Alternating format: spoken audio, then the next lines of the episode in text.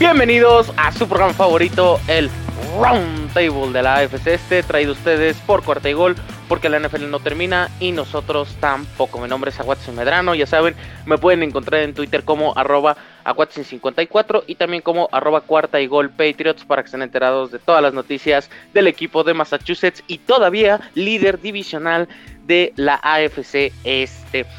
Eh, bienvenidos a una semana más interesante, ¿no? La semana número 15 de la NFL, una semana muy, muy divertida. Bueno, no tanto para muchos de nosotros, pero creo que ha sido una semana bastante, bastante productiva. Y obviamente para analizar todo lo que sucedió en esta poderosísima división, este traigo a el chino Solórzano, el experto de los Jets en cuarta de gol. Chino, ¿qué onda? ¿Cómo estás, chino? ¿Qué onda, Watson? Eh, muy bien, muy bien. Digo, yo a lo mejor no con ustedes sacando ni abaco y ni calculadora, ni Excel o lo que sea para hacer este, los cálculos de quiénes van a calificar o a ver si mi equipo va a calificar. En este caso, pues bueno, los Jets ya sabemos que están eliminados, pero el tema de los Jets se pone interesante con el tema de quién va a quedar con el primer pick del draft y quién este, seleccionará primero. Los partidos ahí entre Jets y Jacksonville se van a poner interesantes. Detroit como que quiere ganar partidos y quiere no seleccionar al principio. Y también pues Seattle sigue perdiendo. Y eso favorece también a los Jets. Entonces yo estoy volteando ya para otro lado. Pero también interesante también el cierre en ese, en ese panorama. Excelente, excelente, ¿no? Un panorama mucho más divertido. También tenemos al renacido, al resucitado, ¿no? Al buen tigrillo que está, mira, ya le susurran los playoffs en la nuca, ya, ya siente tan cerca ese boleto. Tigrillo, ¿cómo estás? Champions, my friend. No sé, amigo, no sé, no te escucho desde acá arriba, desde mi tercer lugar. o como dicen, entre más subas, más fuerte es el la caída, ¿eh? no yo, estoy como ese meme que se está echando la, este, la, champaña y está así este, de todo, pero estoy en el tercer peldaño, ¿no?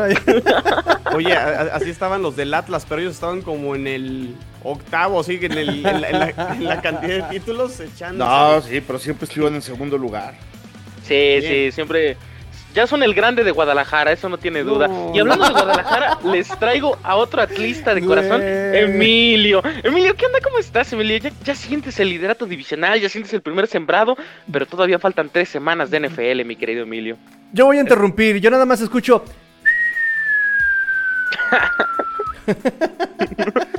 pues así es, así es, estamos viendo en plena caída a los Pats no me toques ese vals, no me toques ese vals, Emilio. No, o sea, uno no, llegar aquí contento, feliz todavía. Y no, no. Sí, ese es el chiflido del aire. Por lo cual ya estoy otra vez sacando el Gucci que traía ahí colgado. Mira, yo todavía lo traigo, así que vámonos poniendo tranquilos, vamos poniéndole hielo a la situación para analizar algo que es doloroso, que es muy triste. Nuestros New England Patriots se cayeron a pedazos el sábado por la noche, 27 a 17 a los ante los Indianapolis Colts. Ah, se acabó la mentira llamada New England Patriots, ¿no? El super boss Mac Jones, el, falso Bill Belichick, ¿no? Ya, ya los escuché a todos ustedes. Pero el partido creo yo que tiene dos mitades, ¿no? O sea... tú dale, tú dale, amigo, tú dale, saca externalo, externalo. Es que ay, estoy tan enojado, estoy tan frustrado porque esperaba un partido más cerrado y la cerrada fue de boca que me dieron ahorita. No, es súper triste, pero sí es el de bello deporte, ¿no? Eh, los Pats se comieron 228 yardas totales eh, terrestres de estos Colts, de Nahim Himes y de Jonathan Taylor. Y todavía Kyle Dogger, estando 17 a 0 en el tercer cuarto, a punto de acabar, se le ocurre hacerse expulsar. Porque, porque ¿qué más nos falta? ¿no? ir 17-0, que te estén humillando completamente, que no puedas correr el balón, que tengas más jugadores en la lista COVID-19. No, que tu safety titular se agarre a golpes con el receptor de los Colts y que lo expulsen. Eso ya es la cereza del pastel completamente. Y la inoperancia ofensiva que tuvo Nueva Inglaterra el sábado es completamente imperdonable lo que vimos semanas anteriores. Siete semanas consecutivas teniendo buen juego terrestre, buen eh, juego, juego aéreo. Y en esta semana, una de las más importantes para poder amarrar probablemente un boleto a playoff, el equipo se decae completamente. No jugó Damian Harris este partido, entonces Ramón de Stevenson, por primera vez en la temporada, para mí decepcionó completamente. Pero bueno, quisiera saber su opinión. Chino, ¿tú qué opinas de esta, de esta situación tan triste de estos New England Patriots? No, mira, más que triste, más bien vamos dándole el, lugar que eh, que merecen creo que los Indianapolis Colts. O sea, si yo soy uno de los equipos que va a entrar a playoff, yo creo que uno de los que no me quisiera enfrentar dentro de la conferencia americana sería a los Colts, que ya le tocó a los Bills y que los también los arrastraron. Lo que pasa es que cualquier equipo que se enfrente a los Colts, o sea, Jonathan Taylor es este, no si va a pasar las 100 yardas, es si va a ser más de 150, o sea, lo de Jonathan Taylor está para la conversión de MVP para algunos y creo que sí merecido. Creo que por ahí leí una estadística donde este, creo que es de la semana 3 mínimo, lleva un touchdown por juego. O sea, impresionante la temporada de, de, Jonathan Taylor. Y, este, y Carson Wentz, pues digo, no es el coreback a lo mejor que muchos este, lo tenían eh, como este coreback franquicia que tuvo su gran temporada con las Águilas de Filadelfia, aunque se lesiona y aún así llegan al Super Bowl. Eh, ha, sido un quarterback ahí como que de altibajos, pero ha renacido, ha estado jugando mucho mejor y, tienen también una super defensa los, los Colts. Entonces, cuidado con estos Colts en, playoffs. Y realmente no sé qué le falló aquí a, los Patriots, no sé si este, la lesión aquí de Harris. No sé si también Mac Jones este, ya lo están empezando a encontrar un poquito más la fórmula de cómo de tenerlo en estos últimos juegos. Pero yo no encendería las alarmas en Patriotas. Eh, tienen partidos contra Jackson todavía por ahí. Tienen un partido contra Miami que podría resolver ahí temas eh, desembrados en la conferencia americana. Y creo que lo que ha hecho Patriotas a lo largo de la temporada, creo que ya rebasó las expectativas de muchos, o al menos de mi parte. No es para encender las alarmas. Parte fue un partido eh, de visitante. Y creo que los Colts es un mejor equipo eh, que los Patriotas, yo no encendería las alarmas y me quedaría con, con eso, dándole el lugar que merecen, creo que ahorita los Colts dentro de la conferencia americana y no alarmarse tanto por esta derrota con, los Patriotas. Sí, ¿no? De hecho, pues, si vieron el meme que publicamos, eh, que publiqué en el, en el chat privado, pues era de que los Bills ganamos con tres pases y los Colts nos ganaron con, solo con cinco, o sea, cinco completos. Impresionante lo que hizo eh, los Colts. Yo creo que los Colts dejaron ir el partido, o sea, también creo que Carson Wentz mucho, gran parte del juego cometió muchos errores, como que al principio no se encontraban y ya después ya le dieron el balón a Jonathan Taylor. ¿Tú qué opinas, Emilio? ¿Cómo, cómo, cómo gozaste esta derrota de los New England Patriots? ¿Cómo sentiste ese acercamiento a la cima de la división otra vez? Mira, ¿sabes qué pasó? Los Pats se abufalearon. Muy correcto. ¿Qué significa eso? Que cometieron puros errores. O sea, lo que venían haciendo toda la temporada, que nomás estábamos hablando bien de ellos la pasada round table, hoy le hicieron todo mal. Mira, te voy a enumerar nada más algunos de los pequeños errores que todos les costaron o puntos o yardas muy importantes que al final se tradujeron en eso. Primero, equipos especiales, bloqueo de la patada, de patada regreso de touchdown. Entonces, esa, es una. La intercepción en zona roja, cuando ya estaban por anotar. Eh, porque la verdad es que la segunda intercepción no fue tanto su culpa. Eh, el, gol de campo fallado con un offside. O sea, es, esa parte ahí también que ya tienen un, gol de campo hecho, offside, se van para atrás y este eh, y fallan el gol de, campo. Tiene una cuarta oportunidad que está para, para convertir, muy mal ejecutada. Este también un, cuando tienen tercer gol en la yarda 2, false start, no puede ser. Entonces, en la yarda 2 y en la última, en el último touchdown, que precisamente es de los Colts, están jugando, pero sin ningún safety, sin nada, totalmente abierto, que nada más se le fue a un solo jugador y se escapó 67 yardas para touchdown. O sea, copy-paste de cómo juegan los Bills. O sea, entonces, si, si además no tienes un buen, un buen, una muy buena ofensiva basado con, ahorita ya, ya comentabas con alguna de las expulsiones también que tiene que ver con esto también de los castigos y de las este, desconcentraciones cometes todo este tipo de errores, no le vas a ganar ni a los Colts, pero ni a los Jaguars, ni a ningún equipo de la NFL. ¿eh? Entonces tienen que concentrarse en lo que venían haciendo bien y no en todas estas cosas que, que nos tocan a los Bills hacerlas, no ustedes. Sí, no errores eh, muy puntuales para los Pats.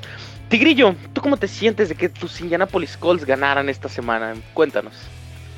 Pues se necesitaba que ganaran los Patriotas, ¿no? Justamente para que se facilitara un poco la combinación de resultados para los Dolphins. Me sorprende, yo estuve diciendo que justamente podrían ganar o sería más fácil que ganara Patriotas este partido. Pero es cierto, o sea, la verdad es que vuelve volvemos a aplicar aquí el antiguo dicho, el antiguo, ¿no? Eh, precepto donde no ganó, no, no perdió este, no, no ganó Colts, perdió Patriotas, porque eh, exactamente fueron muchos errores, fueron muchos errores los que estuvo haciendo, cometiendo Patriotas, castigos, estuvieron cometiendo, este, porque ni siquiera es como que eh, Taylor haya hecho la gran cantidad de yardas. Fueron 170 yardas, una anotación. Eh, y Wentz tampoco fue la gran actuación. O sea, fueron cinco pases, como bien dijiste, amigo. Em, Em, em, Emilio, amigo eh, a Watson. 57 eh, yardas solamente, ni siquiera fueron grandes, es la gran cantidad de yardas en 5 pases, pero exactamente castigos en momentos importantes, mm, eh, errores de ejecución. Además, la localía pesó bastante, estaba un sonido ensordecedor, en el, me parece que es el Lucas Oil Stadium. y, son y son errores que no son propios de Patriotas, como bien dijo Emilio. O sea, son cosas que no le pasan a Patriotas. Que eso déjaselo exactamente un equipo eh, de, un poco más indisciplinado como son los Bills, incluso eh, mal coachado como son los Jets. Pero Patriotas, eh, esos errores. O Miami, pues. O Miami, porque sí, también se andan matando solos, ¿no? Se andan matando solitos. No, sí, sí, sí, sí. Y, y, es algo que no le conocíamos a Patriotas, ¿no? Entonces, intercepciones. Eh, intercepciones que dejaron ir la misma defensiva de, los Patriotas, les pegaban en las manos y esta defensiva secundaria, que es eh, de las más certeras, no se quedaba con las intercepciones, estaban fallando los tacleos, e incluso había gaps que no estaban cerrados. el, escape de, este Taylor al final fue un gap que no, que no estaba cerrado. O sea, entonces eh, son, son, son cosas que no, no, no son propias de estos, de estos Patriotas. Que ojo, porque también Bill Belichick, vean cómo ajustó en la segunda mitad ¿sabes? Eh, metieron 17 puntos en el último cuarto, o sea, también es una cosa de, reconocerse estos patriotas. Claro, vuelvo a lo mismo, estaban desconcentrados, el estadio hizo lo suyo, eh, Taylor los mata este, en, ese, en ese escape. Entonces, Indianapolis, lo que debemos eh, reconocerle a, a estos Colts es que pudo capitalizar los errores de Patriotas. Eso es lo, meritorio. No las grandes yardas, no los grandes escapes de, Jonathan Taylor, porque fueron 170 yardas, fueron 57 de Carson Wentz por aire, pero sí lograron capitalizar esos errores, ¿no? Mac Jones, fíjense nada más, a pesar de todo, casi 300 yardas, dos anotaciones, ¿no? Este, tuvo dos intercepciones. Pero exactamente le cuesta el haberse ido sin puntos en varias ocasiones que llegaron dentro de la, de la 20. Entonces, eh, y otra cosa que yo no entendí del partido es que le quitaron protagonismo a Ramón de Stevenson. Tuvo más protagonismo este Bolden. Le, dieron, le tiraron más pases a Bolden, le dieron más acarreos a Bolden, si no, si no mal recuerdo, por lo menos unas jugadas por ahí más interesantes a Bolden. Este, y Ramón de Stevenson estuvo muy apagado. No, sí, también la línea ofensiva jugó bastante, bastante mal. Isaiah Wynn, a veces lo defiendo demasiado, pero en serio, hoy no entendía, me sigo preguntando por qué fue un pick de primera ronda tan alto. Bueno, fue pick 30, 32, pero no, no me lo explico sinceramente el, desempeño de la línea ofensiva. Este, no mandaron a la banca a nadie, a pesar de que Ted Carras permitió como dos capturas consecutivas. Entonces creo que eh, por ese lado Nueva Inglaterra eh, sufrió bastante en general. Y cuidado porque el COVID está acechando. Kendrick Bourne mandado a la lista reserva COVID-19. Eh, importante si se pierde el juego contra Buffalo porque eh, es el mejor receptor, o por lo menos el receptor más talentoso que tiene en Inglaterra. Sí, así de triste suena la realidad de los Pats, ¿no? Kendrick Bourne, el mejor receptor. Eh, creo que puede, puede complicar las cosas, ¿no? Y pues sí, si queremos ver el lado positivo, pues Mac Jones de cierta forma respondió en la segunda mitad, ¿no? Creo que, pues bien, bien, en este caso todavía no está para remontar este tipo de partidos, todavía no está como para hacer ese coreback, pero va por, va por buen camino Mac Jones, ¿no? algo que gustan agregar de este emocionante partido de los Pats. Odio los Pats. Ah, eso ya lo sabemos, Tigrillo. O sea, por Dios. Pues, a, ver qué tanto los odias, ¿eh? El que sigue. Mm, sí, sí, sí. Muy bien, pues pasamos al siguiente, ¿no? 31 a 14 de los Buffalo Bills ante los Carolina Panthers. Mi Cam Newton no pudo hacer nada en contra de estos Buffalo Bills. Eh, un partido completamente gris para los Carolina Panthers. Y no tan claro para los eh, para estos Buffalo Bills, porque Josh Allen tiene apenas arriba del 50% de sus pases completos, eh, la poca efectividad en sus acarreos y demás. Pero bueno, Emilio, platícanos cómo, cómo sucedió esta victoria de los Buffalo Bills que en algún punto iban ganando 14-0. Sí, mira, la verdad es que todo le salió mal a las Panteras. entrenando su pateador González se lesiona, ¿no? Ahí justo antes de que empiece el partido se quedan sin pateador. Entonces, desde ahí pues ya la estrategia del equipo de las Panteras de Carolina cambia totalmente en el sentido de que ya no puedes eh, hacer ningún gol de campo, ni siquiera un punto extra, ¿no? Ahí varios jugadores incluso intentaron ahí patearla como cuando entras al campo ahí tú de, y tratas ahí de, de, patear y el único que consiguió fue Silestra, ¿no? Que por ahí metió un gol de campo ahí después de 10 intentos, pero el wide receiver ahí de, de Carolina. Entonces, este, ¿y qué pasó? Pues la verdad es que muy rápido los Bills, como bien dices, llevan 14-0 y Josh Allen jugó a medio gas todo el partido. Y no nomás este, Josh Allen, yo creo que el, equipo en general, la defensiva estuvo suficientemente bien a medias, este, los receptores también tranquilos a media. Este, eh, y lo triste que vimos aquí, para mí las dos cosas tristes fueron, uno, que confirmando que Josh Allen le mete expresión y es un niño de sexto de primaria, ¿no? Entonces, este, volvió, volvió a lo mismo. O sea, le metieron mucha presión, la verdad es que las pantallas de Carolina, mientras le metían la presión, la lanzaba mal. Ahora exageró, como que nos escuchó diciendo que, oye, no corran, pero no corría ni siquiera para salir por la bolsa de protección, ¿no? Entonces, este, eh, eh, eh, exagerando, yo creo, es, increíble la cantidad de balones que lanzó al piso a propósito de esos dropbacks, porque ya le iban a llegar. Entonces, en lugar de correr o hacer otra cosa, la lanzaba al piso como un niño chiquito. Entonces, este, eh, yo creo que hay mal. Y seguimos con el tema de los errores. Eh, Spencer Brown tuvo cuatro castigos este, eh, tontos, un solo jugador, cuatro castigos, y no le marcaron el quinto porque Dios es grande, ¿no? Pero deberían de haber sido cinco castigos, en fin todo, todo, todo muy mal, bueno, porque se compensaron, más que porque no lo marcaron. Se lo compensaron con una rudeza innecesaria que hubiera mandado los Bills 15 yardas más para adelante. En fin, yo creo que eh, este tema del tanto de Josh Allen, que debe de encontrar un mucho mayor equilibrio para poder hacer algo, lanzando mucho más regular y estando mucho más atinado. Y dos, el tema de los castigos, que ya lo hemos platicado cada round table y yo en cada previa y en cada recap digo exactamente lo mismo, ¿no? Yo aparezco este disco rayado, pero son las dos cosas que tenemos que poner atención si de verdad queremos hacer algo más importante. La lesión, por ejemplo, el, que no haya corrido Josh Allen responde a la lesión, por ejemplo, ¿podría ser de ahí que no haya corrido? Mira, regular, porque se aventó una corrida de 26 yardas y no se aventó. Entonces, este, eh, probablemente venía un poquito más cuidado, pero este, ni siquiera hacía por nada.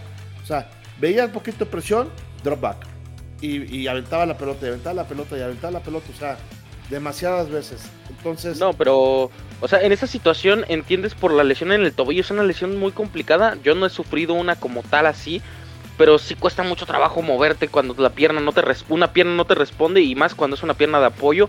Cuando no te responde es muy complicado que intentes correr porque el mismo dolor te jala y no tienes la misma explosividad, te van a capturar, te van a taclear. Yo por ese lado creo que lo vi, lo vi bien, pero sí, Josh Allen la verdad no jugó lo suficientemente bien. ¿No tú cómo lo ves, Chino? Pero mira, perdón, nomás para aclarar este tema, si hubiera sido un tema de la lesión y de todo, pues para qué arriesgarlo en el cuarto cuarto cuando el partido está decidido. Y en el cuarto cuarto venía haciendo lo mismo. De hecho, cuando corrió fue en el cuarto cuarto. Entonces, porque todavía hasta el tercer cuarto no llevaba una yarda corrida. Entonces, mm, no, no, no, digo, por supuesto que yo sí, sí tiene que algo que ver la lesión, pero no creo que haya sido la causa. ¿eh? Sí, nosotros queríamos ver nuestros 15 minutos de Mitchell Trubisky. Chino, ¿tú qué opinas de esta actuación de los Buffalo Bills? Este, pues lo más importante creo que es la victoria porque los trae de regreso para poder aspirar a ganar la división. Ya hablaremos más adelante de lo que será este partido contra los Patriotas de la semana 16. Creo que eso era importante, recuperar un poquito la moral con una victoria, pero sí, lo que hemos pregonado en este round table, una, dos, tres, las, malditas formas, es correcto. Las formas. Este, las formas, ¿no? Ahorita como yo elogiaba un poquito a los Colts con el tema de que lo veo como un equipo complicado y peligroso para los playoffs, estos Bills dentro de estas formas como que sí eh, dan un poquito a pensar que a lo mejor no les podría alcanzar contra equipos que vienen un poquito más embalados, ¿no? Incluso los mismos Colts, Emilio, que fue el rival de los Bills en los playoffs la temporada pasada, se dan de balazos ellos mismos y pierden ese partido no tanto porque los Bills lo hayan eh, ganado. Entonces, atención sobre todo con ese tema, porque eh, si llegan a ganarle a los Patriotas, yo creo que se van a ir este, con otras dos victorias más contra los Falcons y contra los Jets. Eh, tendrán ese partido de local obviamente en los playoffs, pero tendrán que mejorar más en la ejecución, en las formas, tanto defensiva y ofensivamente, y sobre todo ofensivamente, tú lo has dicho todo el año, Emilio, no existe el ataque terrestre, y si ahorita el tema de la lesión o hay algo ahí con Josh Allen que tampoco te puede correr, que siempre ha sido ese jugador que te aporta también por esa vía, eh, por la vía terrestre, entonces, este, tendrán que ir afinando sus detalles porque ya quedan poquitas semanas de ensayo, Emilio, y esta super ventana que tienen los Bills de poder aspirar a llegar al Super Bowl, porque esas son las expectativas, se empiezan a cerrar y creo que es ahí donde los Bills tienen que, tienen que pues, apurarse y, y mejorar. No hay de otro. Correcto. Correcto, ¿no? Un partido eh, pues muy gris, ¿no? Para ambos equipos. Yo quisiera resaltar a Gabriel Davis, que jugó muy, muy bien, muy buen receptor. Me parece que los. ¡Cállate! ¡Oh! Primera vez en su vida que mete dos touchdowns. Y todo el mundo lo va a querer. Todo el mundo lo va a querer agarrar a Gabriel Davis este, en waivers y tú ya anunciándolo. Ya lo tengo yo en mis waivers. ¡Cállate! De todos modos, eres malísimo para el fantasy, Tigrillo. Estabas más en, en tu liga que nada. O sea, no. En Sleeper. En Sleeper porque nunca pude entrar. Y luego cuando quise desinstalar la aplicación no me dejaba en, Android. ¿Qué falló ahí, amigo? ¿Qué falló ahí? Pero pregúntame, entré a semifinales en la DNFL. Te digo, pareces este Brian Flores buscando cosas de que no tenemos personal, y, sacando tus, tus discursos, ¿no? Pero bueno, hablando de Brian Flores, hablando del hombre encarnado, el Mr. Rachas, el salvador de los Miami Dolphins, se lleva la victoria ante unos New York Jets 31 a 24. Eh, un partido que tuvo completamente, probablemente lo más emocionante este fin de semana para la división, una remontada muy, muy importante. Y ya Tigrillo ya quiere alardear, ¿no? De que Tuatago bailó MVP, así que lo vamos a dejar. Emilio, eh, Tigrillo, platícanos de este partido, dinos qué pasó. Perdón, es que ando echando varilla, espérame, espérame. Ah, ya te sientes de Tultepec. ¿Qué pasó? Ya me siento acá este, con los fuegos pirotécnicos, ¿cómo no? Este, qué Navidad ni qué nada. las manos, cuidado. sí, no, ahí muere, ahí muere, ahí muere. Apaguemos la, pólvora. Pues nada, digo, también este partido contra los Jets, aquí está el chino, puede también dar testimonio de que fue un partidazo. No, fue un partido complicado. La verdad es que Jets exactamente salió con todo. Salió a salvar la dignidad, salvó a salvar justamente la reputación y agarró sorprendidos a unos Dolphins. Entendimos por qué Dolphins no quería este de semana de descanso, ¿verdad? Entró oxidado, descontrolado, sin orden, indisciplinado, eh, castigos que costaron muchísimo también, tipo bufaleándola. Eh, pero al final eh, hace la Belichick, ajusta en segunda mitad y ¡ay, papaya de Celaya! ¿Viste a ese Duke Johnson? ¿Viste a Duke Johnson? La gente se le entregó como si estuviera en sus años de colegial, porque recuerden que él estaba en la U de Miami. Entonces le estaban gritando como si fuera todavía partido colegial, ¿no? Le gritaban. Como si fuera hace 8 o 9 años. Efectivamente. ni más ni menos, ¿eh? No, tío, fácil, fácil, fácil. A ver, tú también ya me estoqueaste el waiver. Aquí estamos dando spoilers. Por eso, primera vez en su vida que llega a más de 100 yardas en un partido. Primera vez en su vida que la, mayor cantidad de yardas que había logrado fue con Cleveland con 75 yardas. Es la primera vez que logra esto. Entonces, también no se vaya mucho con la finta. Uno, era una defensa cansada, una defensa que también tiene sus problemas. Y él era un corredor que no había tenido un partido en toda la, este, en, toda la temporada. Entonces vienen piernas frescas y les arrebató este, todo, todas las yardas. Los dejaba sembrados a los pobres este, jugadores de Jets. A ver si puede hacer eso contra la defensa de Nueva Orleans. Ojo. No, yo creo que no, esa, defensa de Nueva Orleans, este, a ver, lo que pasa es que, a ver, este, cualquiera de nosotros cuatro corre contra la defensa de los Jets y consigue 100 más las que quieran, o sea, este, que es el talón de Aquiles de la defensa de los Jets. Eh, rescatamos algunas cosas positivas de los Jets ayer, Tigrillo, en el recap, que salieron a jugar, no, no están dado por perdido este, en automático lo que queda eh, del resto de la temporada.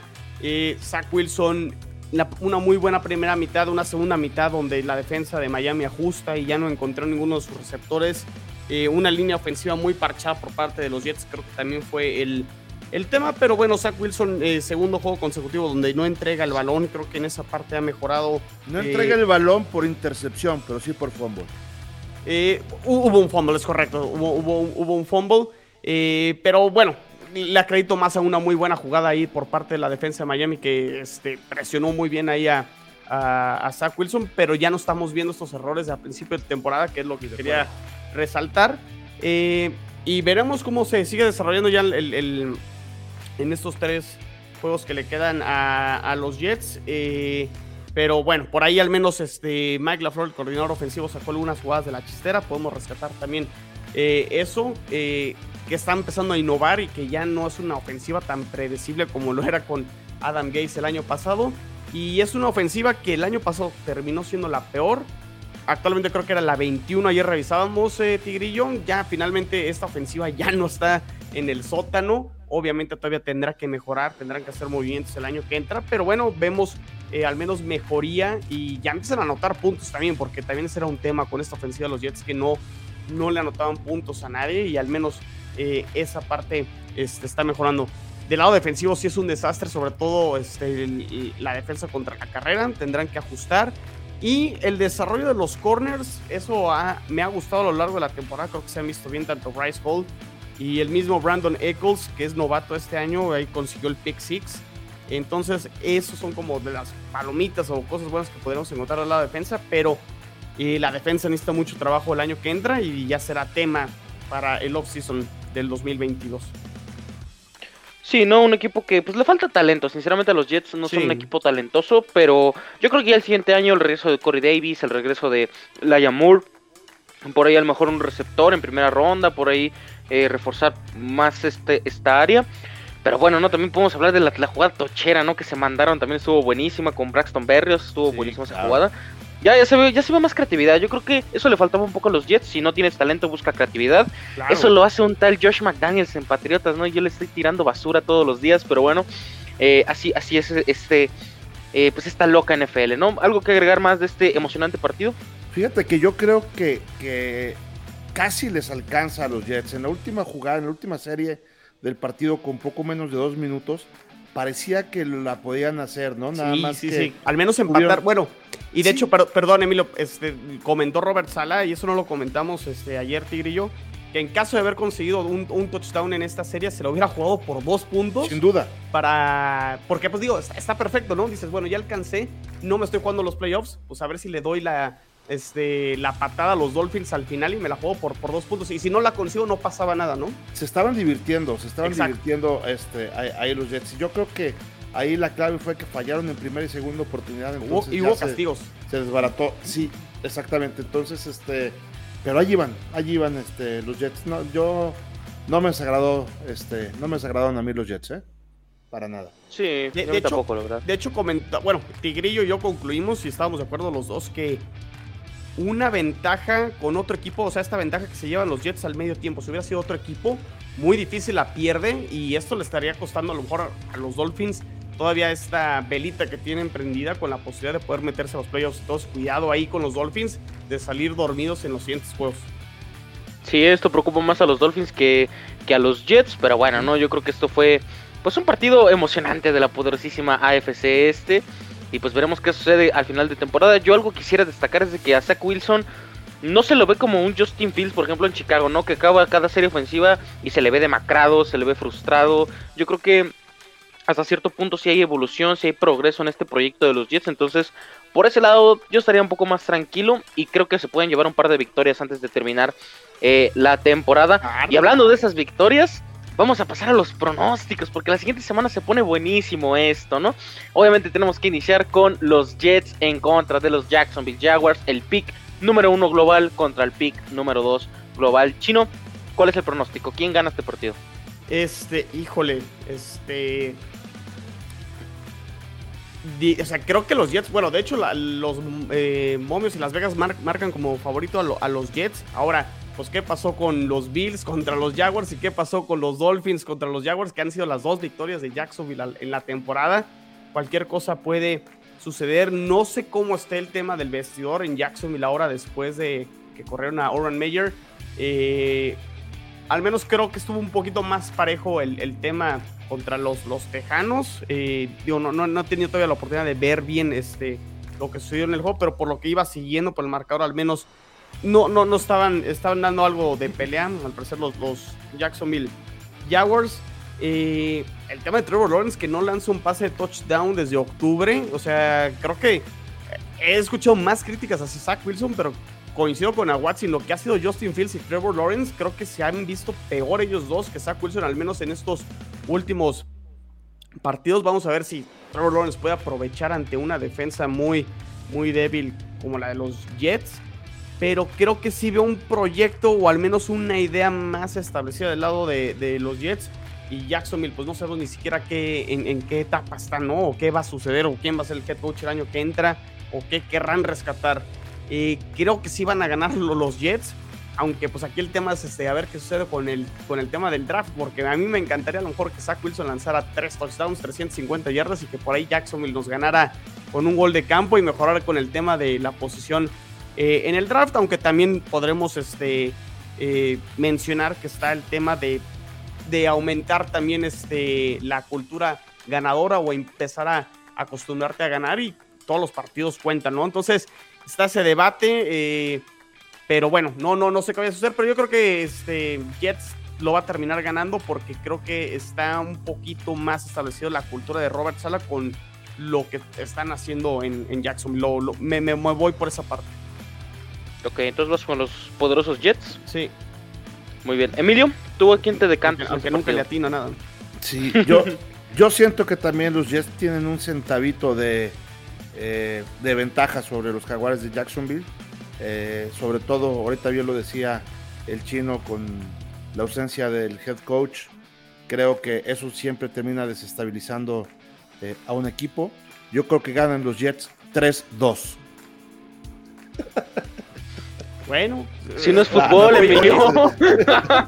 Fíjate, porque no se puede 2-1, güey, si no. No, y se, sería, sería, excelente. Sería que nuestro pateador Piñeiro vuelve a anotar un gol de campo y que nuestra defensa. Este... No, no, no, no, no. Ah, no, sería la defensa de Jacksonville. La defensa de Jacksonville. ¿no? Fíjense, fíjense, este dato lo tenía guardado, creo que para la previa siguiente.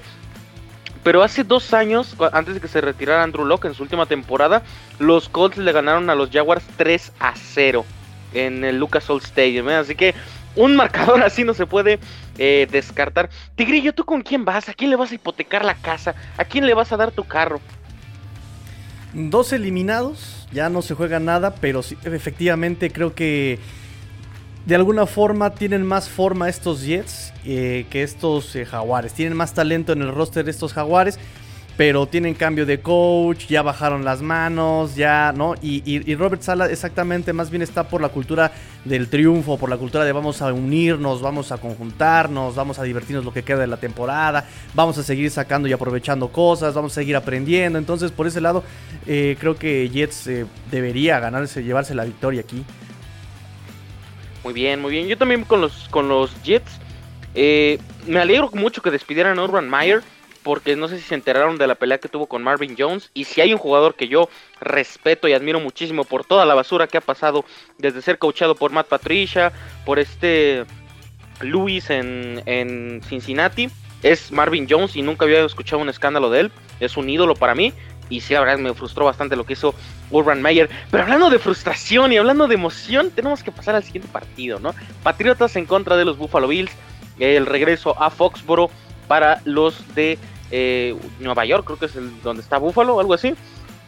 Emilio, ¿quién gana este partido? ¿No? ¿Quién se lleva la división? ¿Quién es el verdadero hombre alfa en esta liga?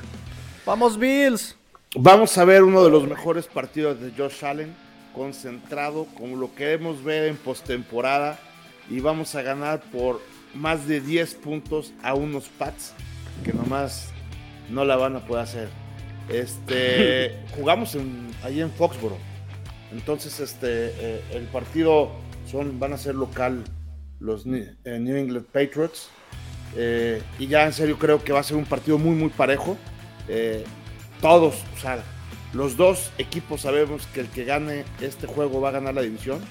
Si lo pierden los Patriotas, empataríamos, suponiendo que ganamos los otros dos partidos, para, para no entrar en un tema de puntos, que pues, evidentemente sería obvio que el que más juegos ganados lleve este, ganaría este, la división, pues suponiendo un empate, este, al momento de que el siguiente criterio de desempate es cómo quedarían entre ellos mismos y va a ser también empate.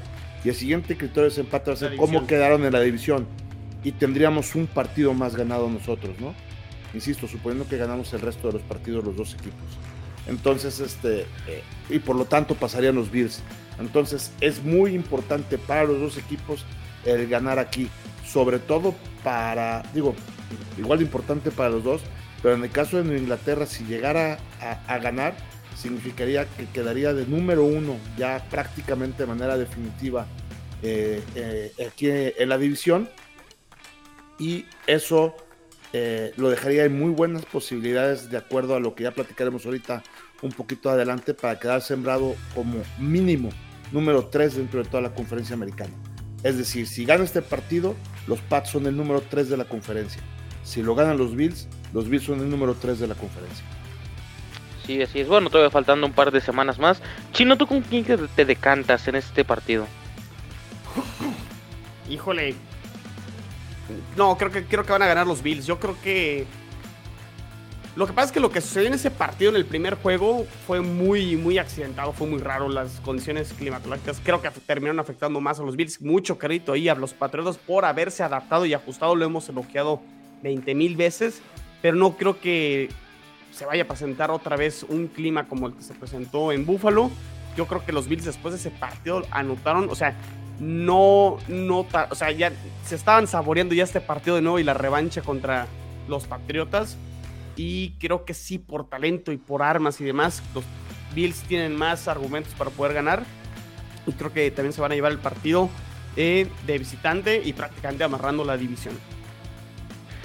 Tigrillo, ¿tú por quién te decantas en este encuentro? Yo quisiera que ganaran justamente los Bills. Necesitamos que ganen esos Bills. Eh, pero va a ser muy complicado por un lado, ganarle a Bill Belichick en el Gillette Stadium, lo sabemos, sabemos que es complicado. Eh, por otro lado, hay que considerar exactamente que los equipos en la vuelta de los divisionales siempre son complicados porque ya se conocen, ya saben, ya, ya, están entendiendo cómo es el equipo rival de un lado y del otro. Entonces yo creo que esta vez sí mete las manos Bills, por lo menos. Este, pero, pero para mí debe, ser victoria de, Patriots. Híjole, ¿qué, qué, qué ganó el Tigrillo? Ganar, ganar. Si, ganan los Bills, pues los, los, Dolphins este, están contentos, pero no, si no, dijo, pues yo dije que ganaban los Patriotas. Entonces, este, de cualquier manera gana el Tigrillo aquí con, su predicción. Qué vago, qué, mañoso. Cero comprometido, es cero comprometido. Sígueme para más consejos. Está esperando el, Tigrillo no me está esperando ya saborearse, entrar a playoff y ganar el Super Bowl como séptimo sembrado. Por eso no va a pasar, Tigrillo. También tuvo. no, no, no, horrible, horrible. Yo creo, algo que recordábamos es que a Bill Belichick no se la haces dos veces. El año pasado Buffalo nos barrió en casa, nos humilló en horario estelar. Yo no creo que Bill Belichick se permita otra vez. Yo creo que en esta ocasión Nueva Inglaterra vuelve a sacar el resultado. Aunque no juegue Kendrick Bourne, tenemos al renacido, al resucitado en Kill Harry, ¿no? Ya con él la armamos. Yo creo que ganan los, los New England Patriots. Partido complicado, partido eh, sufrido, pero puede ser probablemente el mejor partido de la jornada. Y ahí pasamos al peor Monday Night Football que nos puede tocar. El Santos en contra de Miami. nada, nadie se juega nada aquí, pero bueno, Tigrillo, ¿quién gana el partido? Nadie se juega nada aquí. sí, exacto. A ver, a ver. de bacalao después del recalentado. ay, ay, ay, envidiosos. Envidiosos. Saben que va a ser un juegazo defensivo. Juegazo de defensas. Tyson Hill contra este de Pass Rush de los Miami Dolphins. Envidiosos.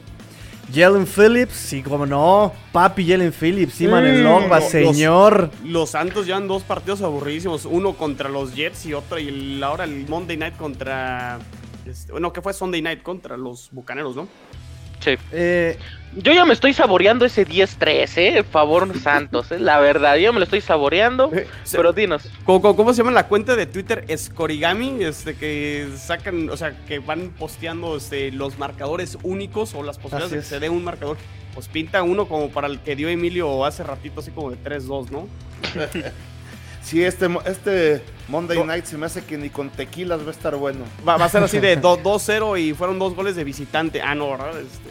Sí, bueno, depende también que les guste ver. O sea, si quieren ver puras ofensivas explosivas, pónganse a ver colegial. Ahí sí son eh, marcadores de 55 a 63. Entonces, pero, pero exactamente aquí eh, va a jugar mucho la cuestión de la defensiva, exactamente. ¿no? Es una defensiva muy agresiva de, Santos contra una, una defensiva eh, que también mete mucho blitz de los delfines. una secundaria bien ordenada de los delfines. Las ofensivas son las que van a, ahí a sufrir, exactamente. Tua va a poder con, ese, con esa ofensiva e ir contra esta defensiva. Puede romper esta defensiva de los Santos.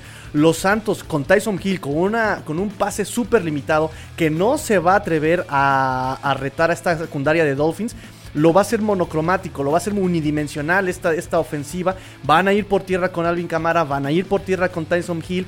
Y recuerden que los Dolphins le pesa la carrera, le pesa la carrera. Tiene que aplicar la misma que hemos visto contra Ravens, tiene que aplicar lo que hemos visto contra eh, Gigantes. Tienen que frenar la carrera para obligar a lanzar a Tyson Hill, que sabemos que ahí comete errores tiene el dedo lesionado, por ahí debe tener todavía algún rezago de lesión.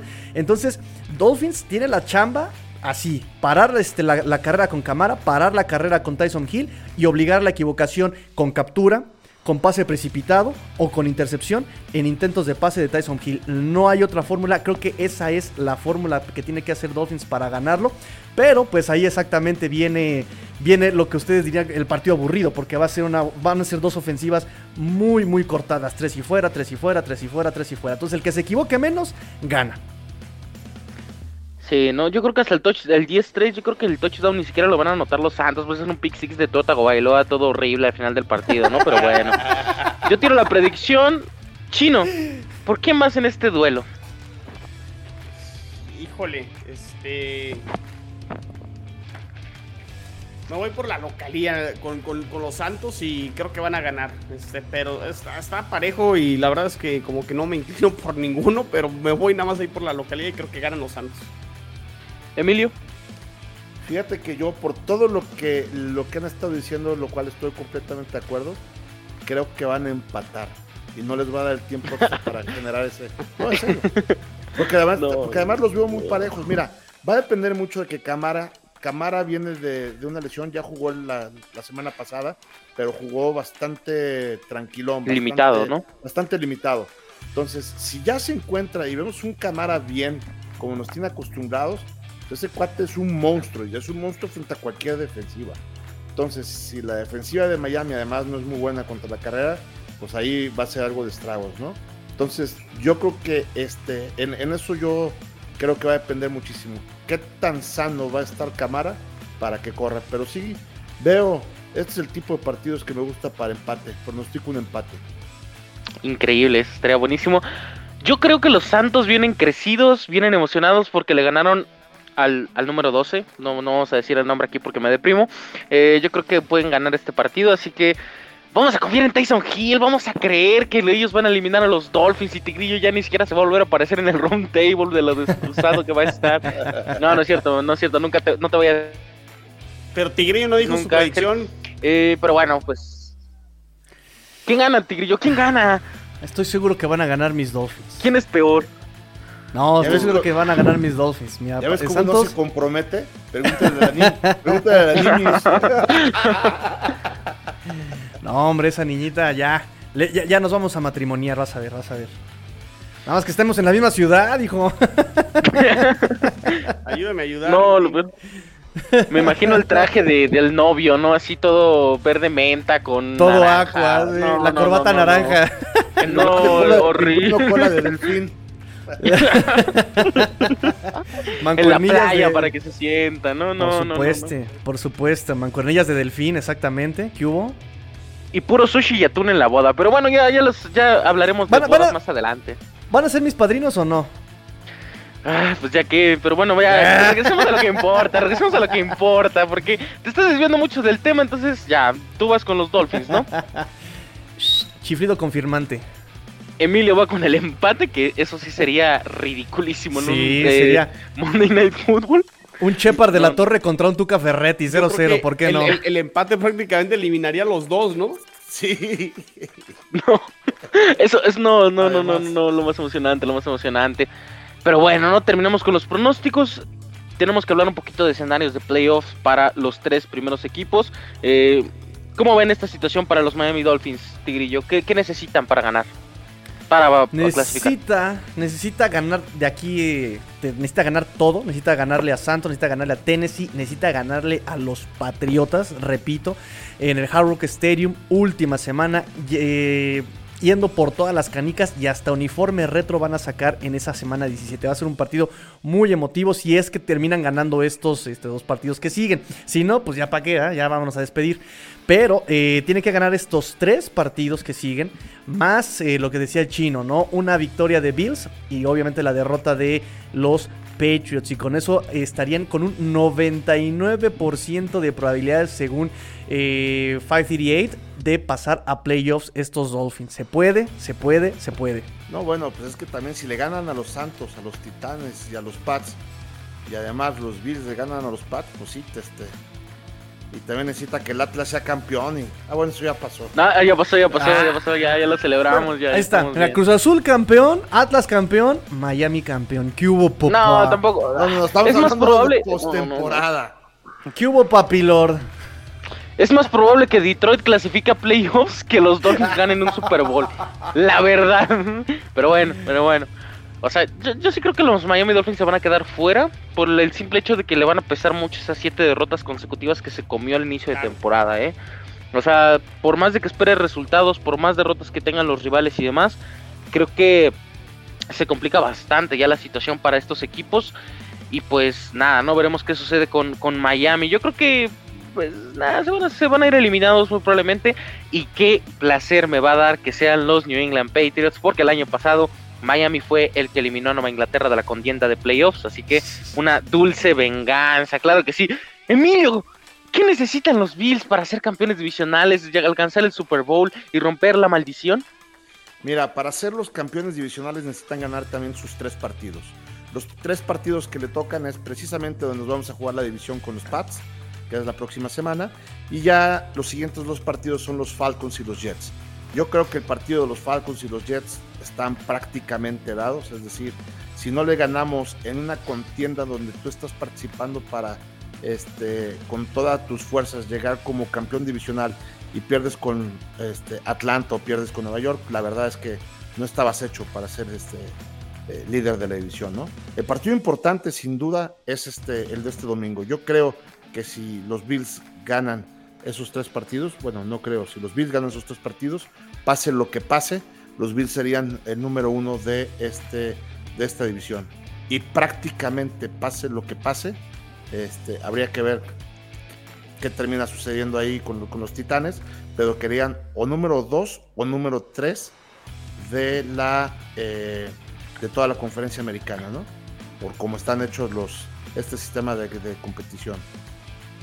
Sí, exacto. Nueva Inglaterra también necesitaría a fuerza ganarle a los Buffalo Bills. Ya ganándole ahí tendría dos ven- ventajas de tres partidos prácticamente sobre Buffalo porque tendría Es el criterio de desempate. Y eso pues automáticamente te catapulta. Obviamente tienes que esperar descalabros de Kansas City, por ejemplo, para poder ascender al primer sembrado. Que yo lo- no lo veo tan complicado porque por el hecho de que ya tienen nueve victorias. O sea, mm, ya cuando rebasas las 10 en esta, en esta conferencia, ya se empieza a poner interesante porque realmente no hay un uno super dominante como en otros años, ¿no? No hay ese Patriotas, no hay ese Kansas City Chiefs, no hay Baltimore Ravens, o sea, creo que la, la competición está demasiado abierta. Y también creo que Nueva Inglaterra sí o sí se puede clasificar a playoff. Que independientemente de lo que pase en la postemporada, creo que ya es un triunfo gigantesco de Bill Belichick. Después de un año muy muy complicado, eh, poder llegar a la postemporada y por lo menos competir, creo que sería, sería lo ideal para este equipo de Nueva Inglaterra. Y pues nada, ¿no? Yo creo que estas tres semanas son las más vitales para Nueva Inglaterra. Ya saben, si ganan este partido contra eh, Buffalo y si ganan contra Jacksonville, yo creo que ya prácticamente amarran boleto de playoff. Y veremos qué sucede contra Miami, si sucede la eliminación de Miami o si Nueva Inglaterra bajan los standings, ¿no? Chino, ¿cómo va la situación de los Jets en el draft? ¿Cómo, cómo, cómo va proyectado eso? Eh, Qué mala onda. Es que- es que- Tranquilos. es que lo quería incluir en la conversación, lo veo muy apagado, muy triste. A ver, a ver, empecemos por lo primero. Digo, si, los Jets este, están ahí en, otra situación, por ahí, si Miami queda fuera, pues también estaría fuera igual que los Jets, ¿eh? Y atención ahí este, con, con, con los Pat No, los Patriots están prácticamente adentro y los Bills este, están adentro. Entonces, no, no estén burlando tampoco, ¿eh? Cuidado, cuidado. no, imagínate una victoria de los Jets sobre los Bills y que por eso no califiquen. La verdad es que... Oh, no, sería, sería la venganza, Emilio, del 2015 cuando los Bills eliminaron a los Jets ah, en esa temporada de Ryan Fitzpatrick, ¿no? De Ryan con Rex Ryan. ¿Cómo, cómo, dolió en aquella ocasión que los Jets se quedaron fuera con también con marca de 10-6 en, en esa ocasión y se quedaron en el lugar 7 en, en ese año y pues digo, calificaban 6. Eh, está interesante eh, a Watson el tema de este del acomodo del draft porque de momento creo que Houston Houston creo que sí se va a ir este. Es más, bien, déjenles comparto rápidamente. Este, podemos revisar aquí este, el calendario de, los equipos. Pero ve. Eh, en el caso de Houston. Este, que está con marca de, de 3-11.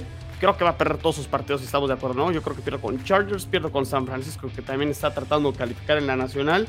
Y Titanes también está tratando de amarrar ahí su liderato en la división sur. Entonces creo que ahí este, Houston eh, terminaría con tres ganados nada más. En el caso de Jacksonville, aquí es donde se pone interesante porque aquí este partido entre Jets y Jaguares podría definir quién queda casi casi con el pick número uno porque creo que Jaguares perderá con Patriots y perderá con los Colts. Entonces este juego eh, puede, puede determinar mucho quién se queda con el pick 1 o el 2. Y el caso de Detroit, que también está ahí dentro del top 4, está también muy, muy interesante porque este, Detroit está con tres ganados. No, dos 11. Dos 11. y un empatado. Pero tiene dos partidos aquí con, con los Falcons y con los Seahawks. Y este, y este partido para los Jets es importante porque pase lo que pase, eh, o sobre todo una victoria aquí de Detroit, este pick de Seattle seguirá mejorando porque lo tienen los Jets y podría terminar ahí con, quién dice, a lo mejor con dos picks dentro del top 6 dentro del draft en la primera ronda, que sería muy, muy bueno para Jets. Entonces, eh, yo creo que si gana Jacksonville este partido, eh, los Jets estarían prácticamente amarrando este, un pick en el top 2 del draft, ¿eh? porque no creo que le vaya a ganar a los Bucaneros y no creo que le vaya a ganar a, a los Bills en la semana 17 y en la 18. Entonces, interesante, o sea, e-, este partido prácticamente marca en dónde van a terminar los Jets, que sería yo creo que o top 2 o terminar en el, en el 4, yo creo. Bueno, pero de todos modos es un gane, ¿no? Yo creo que tener dos picks en el top 10 sí ya sería algo importante para esta franquicia y veremos qué sucede, ¿no? En el draft eh, eh, del siguiente año. Fíjate, y es una pena que este año no realmente no haya muy buenos prospectos en el, este, en el draft porque eso prácticamente ya, ya no importaría si ganas o pierdas ahorita y habría equipos que estarían tratando de buscar o tratar de ir arriba. Y es que eso también será interesante a ver qué pasa con Houston y a ver qué hace con ese pick, ¿no? Si seleccionan un coreback o si se van a quedar con Mills o eh, no, no, no qué vayan a hacer ahí los, los Texans. Pero sí, pues ya el, tema del draft se empieza a calentar poquito y, este, y ver quiénes serán los equipos que terminen ahí en el top 5 prácticamente. Muy bien, muy bien. Pues algo más que algún otro tema, discusión, que, que, a Cole le dio COVID-19, eso también estuvo, estuvo extraño, ¿no? Que por no vacunarse 10 días fuera. Sí, o sea, no, yo creo que yo creo que el tema, el tema del COVID va a jugar eh, muy importante ahorita en estos últimos partidos, ¿eh? Ya vimos este ahora la reprogramación de varios de, los partidos eh, en esta semana y pues viene la, la ola fuerte ahorita con aquí dentro de la NFL. Entonces hay que cuidar todo ese tema, sobre todo ahorita que vienen los partidos clave para la postemporada. Sí, esperemos que sucede con, con esta COVID-19, ¿no? Eh, todo parece indicar que vamos a terminar bien la temporada, pero ojo en los playoffs, si se presentan más casos de COVID-19, me parece que será muy muy importante para definir quién será el campeón y demás. Pero bueno, llegamos al final de su programa favorito, el Round Table de la AFC Este. Eh, Tigrillo, muchísimas gracias por estar aquí con nosotros. Dinos tus redes sociales donde te podemos escuchar y demás. Pues ya saben, amigos, arroba cuarta y gol dolphins, arroba cuarta y gol dolphins, arroba cuarta y arroba cuarta y gol dolphins en Twitter, amigos. Recuerden las redes sociales de cuarta y gol en Twitter, en TikTok, en Instagram, todos siempre nos van a encontrar como cuarta y gol. Allí revísenlas porque tenemos cosas bien, bien interesantes y contenido en FL diario. ¿Cómo apareces en TikTok? ¿En TikTok tú, Tigrillo? Tenías que mencionarlo, ¿verdad? Tenías que mencionarlo. Cinco de pastor con todo, listo. Todo corrido. todo, todo corrido. Así me pueden encontrar en TikTok. Cinco de pastor con todo, puro contenido Dolphin ahí. Excelente. Emilio, muchísimas gracias por estar aquí y dinos dónde podemos escuchar. Sí, claro que sí, con mucho gusto. Miren, en Twitter, el, el Twitter oficial de Bills en Cuartigol, arroba Cuartigol Bills. En mi Twitter personal, arroba Evesan. Y ya también desde hace varias semanas estamos ahí en Facebook, en un, este, hacemos una cápsula eh, por ahí con Heriberto Franco, precisamente de eh, el show del Búfalo Mojado, en donde platicamos también de cómo va los Bills, de cómo les fue en la semana pasada y cómo les va a ir en la siguiente semana. Entonces, es una capsulita de menos de 5 minutos también, bastante rápida, bastante ágil, bastante agradable para que, con unas muy buenas ediciones, ediciones ahí de Heriberto, para que ahí también nos busquen en Facebook. Perfecto. Chino, muchísimas gracias por estar en el programa. Dinos dónde te podemos escuchar. Eh, arroba, bueno, redes sociales, arroba chino solo 86 en Twitter y también ya lo saben, Jets en cuarta y gol en, este, en Twitter y también, bueno, los pueden escuchar todos los episodios de Jets en cuarta eh, y gol. Eh, ya har- haremos la previa de la semana 17, ya se va a no, 16, ya se va a acabar la temporada. Bueno, la de los Jets se acabó hace una semana, pero bueno, ya la temporada de la NFL ya empieza en la recta final. Entonces, este, de nuevo, un gran round table y pues no se desconecten de todo el contenido de cuarta y gol, así como lo comentaba ahorita el buen Tigrillo. Así es, síganos en todos lados, Twitter, Facebook, Instagram, TikTok, Tinder, este... ¿Qué pasó? Bueno, ahí yo creo que está el tigrillo, ¿no? Ya, ya porque él sí está en todos lados, este compa, en todos lados hace contenido. Pero bueno, muchísimas gracias por escuchar este episodio. Ya saben, yo soy este a Watson Medrano, me pueden encontrar en Twitter como arroba Watson54. Saquen la También como roja. arroba... A déjame Watson. terminar, déjame terminar. Tus se fueron eliminados. Del equipo de Massachusetts. Ah, del equipo de. no, así no va. Era para que estén enterados de todas las noticias del equipo de Massachusetts y todavía líder divisional de la AFC este, porque la NFL no termina y nosotros revés, Qué tampoco. bárbaro. Adiós. Bye. Go Bills. Ponen mucho desorden.